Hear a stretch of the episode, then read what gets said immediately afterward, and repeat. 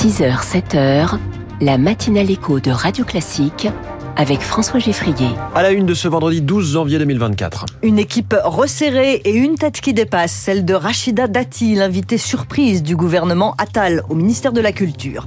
Quel est exactement l'état de santé d'Alain Delon? La justice mandate un médecin pour l'évaluer et éventuellement placer l'acteur sous curatelle. Et puis des frappes américaines et britanniques contre les rebelles outils du Yémen hier soir pour protéger les navires de la mer Rouge. Après ce journal, Airbus vole de record en record et vient de réaliser la meilleure année de toute son histoire. On va le voir dans les titres de l'économie à 6h10. 6h15, la France de demain, une histoire de famille et de montres made in France. Et puis vous allez tendre l'oreille, je pense, dans les classiques de l'économie, puisque c'est de Karl Marx que Natacha Valla nous fait le portrait à 6h20. Virginie Fulpin, le premier conseil des ministres du gouvernement Attal aura lieu ce matin. De l'action, de l'action, de l'action, des résultats, des résultats, des résultats. Gabriel Attal voulait une équipe pour la bagarre. Son gouvernement est resserré. 11 ministres de plein exercice. Ceux qui gardent leur portefeuille, Bruno Le Maire, Gérald Darmanin, Sébastien Lecornu ou encore Éric Dupont-Moretti. Ceux qui voient leur champ élargi, Amélie Oudéa-Castera avec l'éducation nationale en plus des sports. Les nouveaux venus, Stéphane Séjourné aux affaires étrangères, Catherine Vautrin avec un gros ministère du Travail, de la Santé et des Solidarités.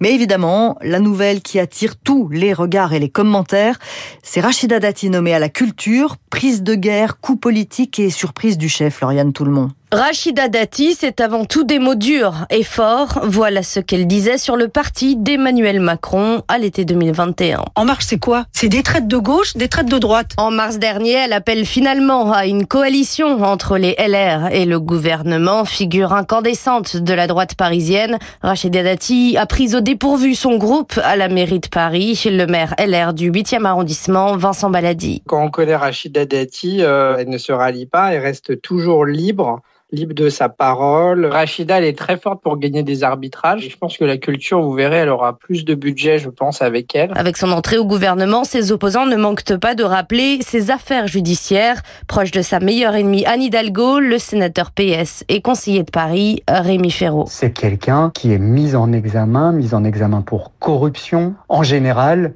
quand on était euh, mis en examen pour corruption, on devait quitter le gouvernement. Aujourd'hui, on devient, euh, avec Macron, une prise de guerre pour y entrer. Un coup politique qui pourrait aussi avoir des conséquences sur les prochaines élections municipales, où jusque-là, la droite, menée par Rachida Dati, se battait contre la majorité présidentielle afin de renverser la gauche et briguer la mairie de Paris. Sitôt nommé, sitôt viré des Républicains, Éric Ciotti n'a pas tardé à réagir après l'entrée de Rachida Dati au gouvernement. L'ancienne chef de file de l'opposition à Paris fait pencher la balance gouvernementale à droite. L'aile gauche a quasiment disparu avec les départs de Clément Beaune, Olivier Dussopt et Rima Abdul-Malak notamment.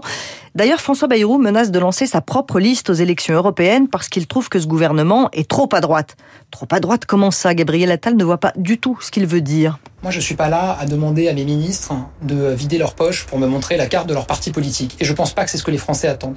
Moi, ce qui m'intéresse, c'est que ce soit des euh, ministres, des femmes, des hommes, qui ont envie de répondre aux problèmes des Français, de dédier toute leur énergie à cette euh, action et à la mission euh, qui est la leur. Vous avez dans le gouvernement effectivement des personnes qui ont une sensibilité de droite et vous avez des personnalités qui ont une sensibilité de gauche. L'important, et je crois que les Français qui nous regardent, c'est ça qu'ils attendent, c'est qu'on réponde à leurs problèmes et qu'on agisse résolument pour la réussite de notre pays.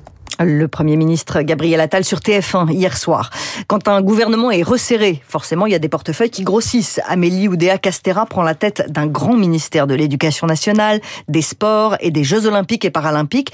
Est-ce que c'est trop? Jean-Rémy Girard est le secrétaire général du SNALC, le syndicat national des lycées, pas effrayé finalement par ce ministère géant ça reste des choses qui euh, ne sont pas nouvelles. On a même connu, euh, c'était avec Najat Vallaud-Belkacem, un ministère de l'Éducation nationale et de l'enseignement supérieur. On jugera euh, la nouvelle ministre sur son action, sur ses prises de décision, si elle a la volonté politique d'améliorer la situation sur cette question des rémunérations, des conditions de travail, puisque on a des signaux objectifs qui montrent que ça ne va pas. Le fait de ne pas arriver à avoir suffisamment de candidats et de ne pas remplir tous les postes année après année, euh, c'est quand même un signal assez clair. Là, on a une nouvelle ministre, on a l'ancien ministre qui est à Matignon, on jugera évidemment sur pièce. Jean-Rémy Girard avec Charles Ducrot. Le premier conseil des ministres, c'est donc ce matin à 11h à l'Élysée. Olivier Véran, lui, l'ancien porte-parole du gouvernement, ancien ministre de la Santé auparavant, ne fait pas partie de l'équipe de Gabriel Attal, mais il pourrait conduire la liste Renaissance pour les élections européennes. Un médecin mandaté par la justice va évaluer l'état de santé d'Alain Delon. Énième épisode d'une querelle de famille en public. Le procureur de Montargis demande un examen de santé de l'acteur en vue d'une éventuelle mesure de protection judiciaire. La demande a été faite euh, par euh, Alain Delon et par son fils Anthony. L'acteur à la santé déclinante pourrait être mis sous tutelle ou sous curatelle. C'est ce qu'explique le professeur de droit Gilles Raoul Cormeil de l'université de Caen. Une fois que le juge est saisi, avec un certificat médical, il y aura la question évidemment de l'audition d'Alain Delon. Mais le grand intérêt, c'est que l'on aura un juge dédié, un juge des tutelles, qui sera compétent pour statuer sur les difficultés qu'il y a dans cette famille et surtout pour déterminer qui est le protecteur. Évidemment, ça sera plutôt un professionnel, un mandataire judiciaire à la protection des majeurs, tuteur, gestion des biens, gestion de la personne. Tout sera organisé dans le cabinet feutré d'un juge des tutelles. Alain Delon doit choisir le lieu où il va vivre. Et il doit pouvoir dire cela à un protecteur désintéressé qui fera valoir ses droits. Gilles Raoul Cormeil avec Rémi Fister. Des manifestations féministes dans une trentaine de villes françaises hier soir contre un vieux monde d'impunité. Les associations voulaient notamment dénoncer le soutien d'Emmanuel Macron à Gérard Depardieu, accusé de viol. 15 groupes agroalimentaires sanctionnés à hauteur de près de 20 millions d'euros par l'autorité de la concurrence. Entre 2010 et 2015, ils se sont entendus pour ne pas communiquer sur la présence ou pas de bisphénol A dans leur, euh, dans leur boîte de conserve mmh. et euh, leur canette. Radio Classique, il est 6h06. Des frappes américaines et britanniques ont frappé des positions des outils au Yémen. Le but, c'est de faire cesser les attaques de navires en mer Rouge. Ces attaques menées depuis plusieurs semaines par les rebelles outils soutenus par l'Iran. Les frappes des États-Unis et de la Grande-Bretagne hier soir sont un succès, c'est ce qu'a déclaré le président américain Joe Biden. Les attaques des outils perturbent le trafic maritime en mer Rouge. L'usine allemande de Tesla, par exemple, va suspendre sa production parce qu'elle manque de pièces à cause de navires bloqués.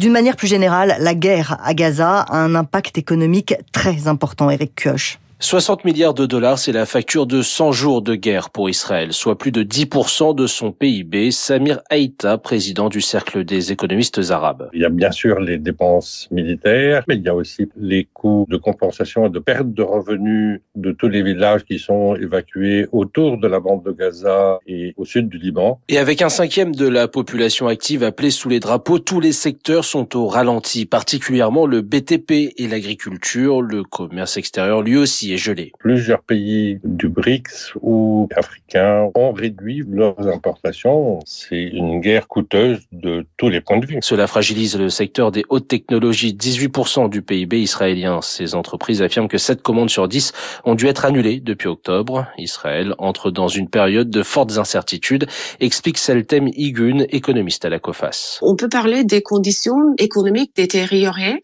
qui risquent d'être menacées encore plus en fonction de l'intensité de la guerre, notamment si elle dure plus longtemps que prévu. D'ailleurs, l'OCDE a revu à la baisse ses prévisions de croissance pour Israël de 3,3% à 1,5% en 2024. Éric Pioche pour Radio Classique. On estime le coût des dégâts dans la bande de Gaza à 60 milliards de dollars. Et puis la NBA à Paris, ce sera à double dose l'an prochain après le match entre les Cleveland Cavaliers et les Brooklyn Nets hier soir à l'accord Hotel Arena. Tony Parker a fait une belle surprise aux fans. En 2025, il y aura deux matchs de NBA en France sans doute deux avec euh, San hmm. Antonio. C'est le club du français euh, Victor Wembanyama, l'ancien club de Tony Parker aussi. Voilà, et ça vous fait rêver de voir Wembanyama même si pour l'instant il perd tous ses matchs quasiment. Alors il perd beaucoup de matchs, mais euh, il marque beaucoup de points lui-même personnellement. Son équipe c'est un, peu plus compliqué. Quand je fais remarquer cela, elle adore euh, Victor Wembanyama, notre Virginie Fulpin. Et hier soir c'est donc Cleveland hein, qui a gagné 111 à 102 euh, à Paris face aux Nets de Brooklyn. Merci beaucoup Virginie Fulpin, c'était donc votre journal de 6 heures sur Radio Classique. Le PDG de l'horloger Pierre Lanier est le premier invité de cette matinale écho dans la France de demain. C'est dans 3 minutes et c'est juste après l'actualité.